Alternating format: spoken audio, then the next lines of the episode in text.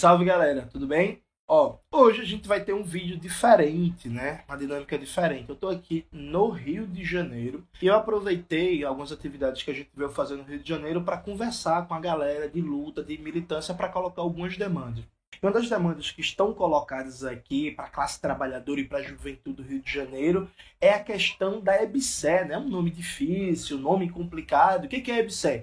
Empresa Brasileira de Serviços Hospitalares, que precariza os serviços de saúde e que piora os serviços de saúde nos hospitais universitários, né? Você já deve ter usado, por exemplo, um hospital universitário aí no seu estado são instituições públicas importantíssimas para a saúde da classe trabalhadora. Vários procedimentos de saúde são só os hospitais universitários que realizam. E aqui no Rio de Janeiro, a UFRJ, que é uma das universidades mais importantes do Brasil e da América Latina, não aderiu à EBSER. Começaram agora uma movimentação para querer empurrar a EBSER à UFRJ.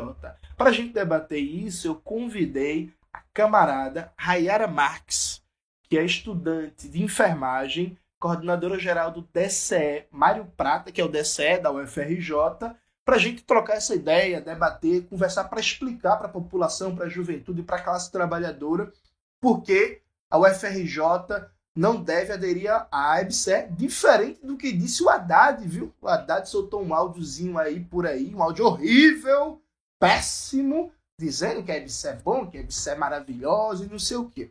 Aí vamos começar. Camarada, para a classe trabalhadora que usa o hospital universitário da UFRJ, a EBC vai melhorar ou vai piorar? A EBC é boa ou a EBC é ruim?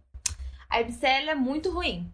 Primeiro porque essa característica dela de ser de direito privado, ela é uma empresa pública, mas é de direito privado, faz com que a gente tenha a empresa tratando, servindo como uma empresa privada como qualquer outra. E aí, no caso, o que, que a gente tem na empresa privada, né? Estabelecimento de metas, competitividade entre os profissionais. E isso faz com que a gente tenha um adoecimento da equipe que trabalha dentro do hospital universitário. Vamos ter assistência para a população, mas uma assistência mercadológica, pensando sim num lucro, numa rentabilidade para a empresa, apesar desse lucro voltar para a União, né? E aí, no caso, o atendimento para essa população, que majoritariamente são pessoas é, trabalhadoras, pessoas pobres que têm acesso à saúde pública, faz com que seja um atendimento precarizado, né? Na época que eu era jovem, estava na UFPE, a gente fez uma luta contra a EBSE lá, e era dito que a EBSE abre a oportunidade da dupla porta, né? Isso nos hospitais universitários, ou seja, que a partir da EBSE a empresa pode separar alguns leitos do hospital universitário para planos de saúde, para o mercado privado. Isso é verdade? A EBSE abre essa dupla porta para o mercado privado no hospital universitário? É, numa das cláusulas do contrato, e quando ela foi criada né, na MP 520, no último governo do Lula, e sancionada como Lei 2.550 no governo da Dilma, tem essas possibilidades. Nunca aconteceu aqui no Rio, que a gente tem a EBSE aderida na UF, na Unirio, né? No Hospital Gaffrey Guinle, na Unirio, e no Antônio Pedro, na UF. Nunca aconteceu, mas sim tem essa possibilidade. E acho que tem outra questão também, assim, né? Você é estudante de enfermagem. E aí o hospital universitário, ele é também um espaço de atendimento para a população, mas também de formação, né? Então a universidade teoricamente é formada pelo tripé ensino, pesquisa e extensão. Então a galera da saúde, da sua área, a galera que estuda medicina, fisioterapia, enfermagem vai ter ali o hospital universitário como um espaço de escola de formação também. Quando é a EBSE que faz a gestão do hospital universitário, isso não atrapalha na formação dos profissionais, porque rompe esse tripé ensino, pesquisa e extensão para os futuros profissionais da saúde? Atrapalha muito. Primeiro que a gente pode ter, com essa lógica mercadológica da empresa, a gente pode ter os próprios estudantes servindo como mercadoria para a empresa um, uma espécie de mão de obra Sim. sem salário. E outra coisa é que se a empresa mercadológica ela pensa no lucro para continuar existindo, porque se ela não for rentável, com certeza ela deixaria de existir, a gente vai ter com que essas pesquisas, as extensões dentro do hospital, elas sejam extensões que sejam rentáveis para a empresa. Então, se forem extensões que sejam, sim, muito importantes para a população, não pensando só agora, mas também futuramente, na formação dos próprios estudantes, se ela não for rentável para a empresa, ela vai deixar de existir. Quando a gente fez a luta lá na UFPE contra a EBSE, era muito dito, fez um terrorismo, né? Que, ah, vocês estão contra os trabalhadores, vocês não querem que faça contratação e não sei o quê. E aí é muito comum desse jogo, né? Dizer que a gente tá contra os trabalhadores, que a gente não quer. Mas na verdade, a IBCE piora as condições de trabalho. Né? O que, é que a gente defende para os trabalhadores do hospital universitário? A gente defende para esses trabalhadores que eles sejam contratados via RJU, que a gente tenha abertura de concursos públicos para esses trabalhadores dos hospitais universitários federais. No caso, a gente tem grandes problemáticas dentro da empresa e dentro dos hospitais universitários, por quê? Tendo dois tipos de contrato, RJU e CLT, a gente começa a ter uma competitividade desses profissionais. Sim. Acontece muito no Hospital das Clínicas, por exemplo, da UFMG, que o COREM, Conselho Regional de Enfermagem, já notificou ao hospital é que a sobrecarga da classe da enfermagem. A gente, quando um profissional está adoecido e ele é afastado com atestado médico, a gente não tem a reposição de uma outra pessoa nesse local, então a gente sobrecarrega as outras pessoas que ainda estão trabalhando. Quando uma pessoa entra em licença maternidade, a mesma coisa acontece. Recentemente, a gente teve uma carta aberta dos profissionais da EBSER na Universidade Federal do Mato Grosso do Sul, em que eles são impedidos de colocar um atestado médico enquanto estão doentes. E se eles fizerem isso, eles são impedidos de servir plantões extras, por exemplo. Então é uma questão muito problemática. E acho que tem um elemento também, né, que a terceirização que, por exemplo, a EBSE amplia o espaço para terceirização, para várias formas de contrato precário, ela piora as condições de trabalho. Né? A gente tem várias pesquisas que mostram que trabalhadores terceirizados ganham, em média, 30% a 40% menos da mesma função do que um trabalhador, uma trabalhadora com concurso público. Então, piora as condições de trabalho, piora o salário. E a melhor coisa para a classe trabalhadora é ter o seu concurso, com bom plano de cargos e carreiras, com boas condições de trabalho, com emprego estável, garantido, que inclusive o trabalhador e a trabalhadora possa ter uma perspectiva de futuro naquele espaço, né? não seja um negócio rotativo que entrou lá, foi demitido daqui a um ano e saiu. Ainda dentro desse debate, trazendo sempre o exemplo da UFPE, do que a gente viveu lá, né? Quando a reitoria da UFPE quis botar a lá, não teve transparência, não teve debate, não foi apresentado os termos do contrato, a gente teve que fazer uma ocupação na reitoria, foi o maior quebra-pau, o reitor na época, o Anísio Brasileiro, a gente teve que empurrar a porta do conselho para entrar, porque queriam é, é, não deixar os estudantes participarem né, e saber, ver o que estava acontecendo, opinar, participar enquanto comunidade acadêmica.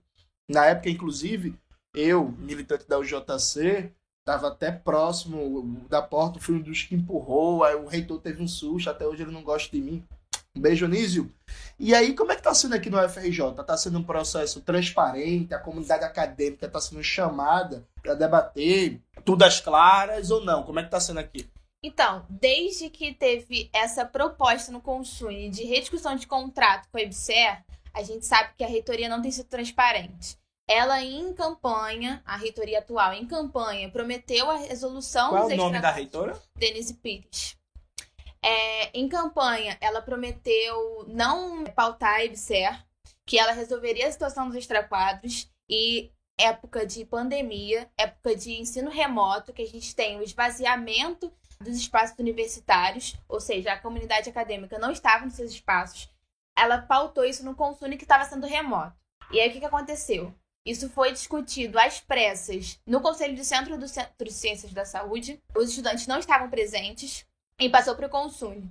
Passando para o Consune, o próprio decano do CCS, que é um dos conselheiros, votou contra a fala da pasta de saúde do DCE Mário Prata, que é uma parte importante para isso. A gente teve falas silenciadas desses estudantes dentro do Consune também. Então, desde antes da aprovação da rediscussão de contrato, é, tem sido atropelado completamente a nossa posição, né? Nosso posicionamento. Depois teve aprovação completamente tratorada pela reitoria, a gente não sabe mais nada que está acontecendo. A gente fundou o movimento barra Ebster na UFRJ na época que a gente estava tendo esse movimento contra a Ebster na, na época do Consumo, né, que foi dezembro do ano passado. A gente fundou esse movimento em abril desse ano, a gente teve pediu uma reunião com a reitoria, que no caso quem foi foi o vice-reitor, o Fred, é conversar com a gente e também o Leôncio, que é o diretor do complexo hospitalar atualmente. Eles falaram que tinham sido respondidos questionários que a EBSER mandou para o FRJ Só que a gente não, a gente pediu acesso a esse questionário, as respostas, pelo menos, a gente não teve acesso. E depois disso, nada é contado a gente. A gente ainda tenta algum diálogo e tudo mais para saber o que está acontecendo, mas eles não, não falam. É, então acho que a primeira coisa, antes de tudo, Denise, reitora, Vossa Excelência Denise, tem que cumprir a promessa de campanha, né? Cumprir a promessa de campanha que ela se colocou como não defensora da EBSEC, não ia pautar a EBSEC. E sempre que a gente faz esse debate, né? É sempre, ah, vocês só criticam, mas só criticam, não propõem nada. E qual é a proposta do DCE, Mário Prata? Qual é a proposta do movimento estudantil? O que é que tá defendendo? Massa, a gente é contra a EBSEC. Que é que a gente propõe, então? Primeiro, uma coisa muito importante que a gente tem que fazer é continuar chamando os estudantes para entender o que de fato é EBSER e por que, que a gente não aceita ela dentro do nosso complexo hospitalar. Outra coisa que é muito importante é a gente mostrar que a empresa ela não vai querer os nove institutos que o complexo hospitalar tem, porque ela nunca teve gerência de algum complexo hospitalar tão grande assim. A gente já mostrou vários outros exemplos de má gestão da empresa em outros hospitais que ela já está inserida.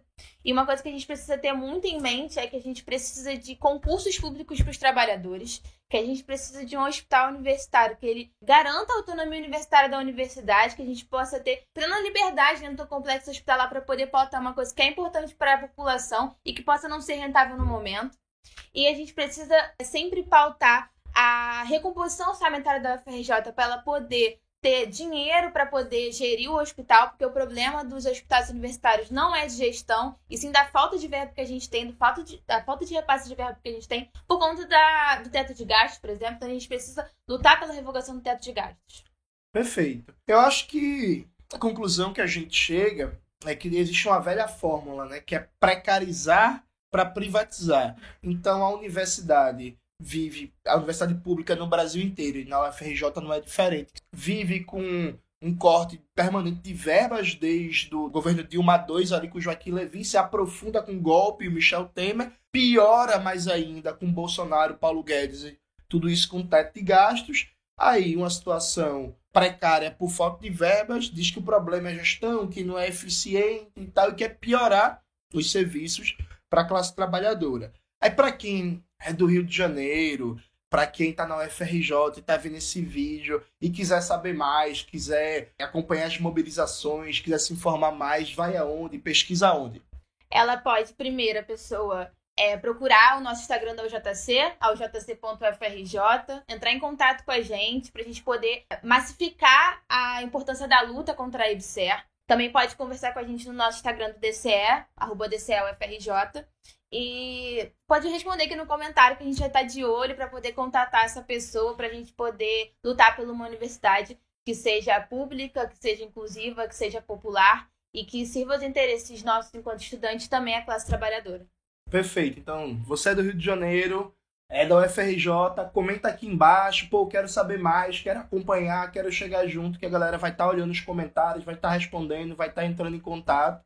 E vamos embora para a luta em defesa de uma universidade pública, gratuita, universal, de qualidade e popular. E saúde não é mercadoria, né? Saúde é um direito universal da classe trabalhadora. Em época de pandemia, todo mundo falou vivo SUS, né? É. Mas não tem SUS com privatização não tem SUS com precarização do trabalho dos profissionais da saúde. Então vamos defender o SUS de verdade, mantendo a EBSER fora da UFRJ.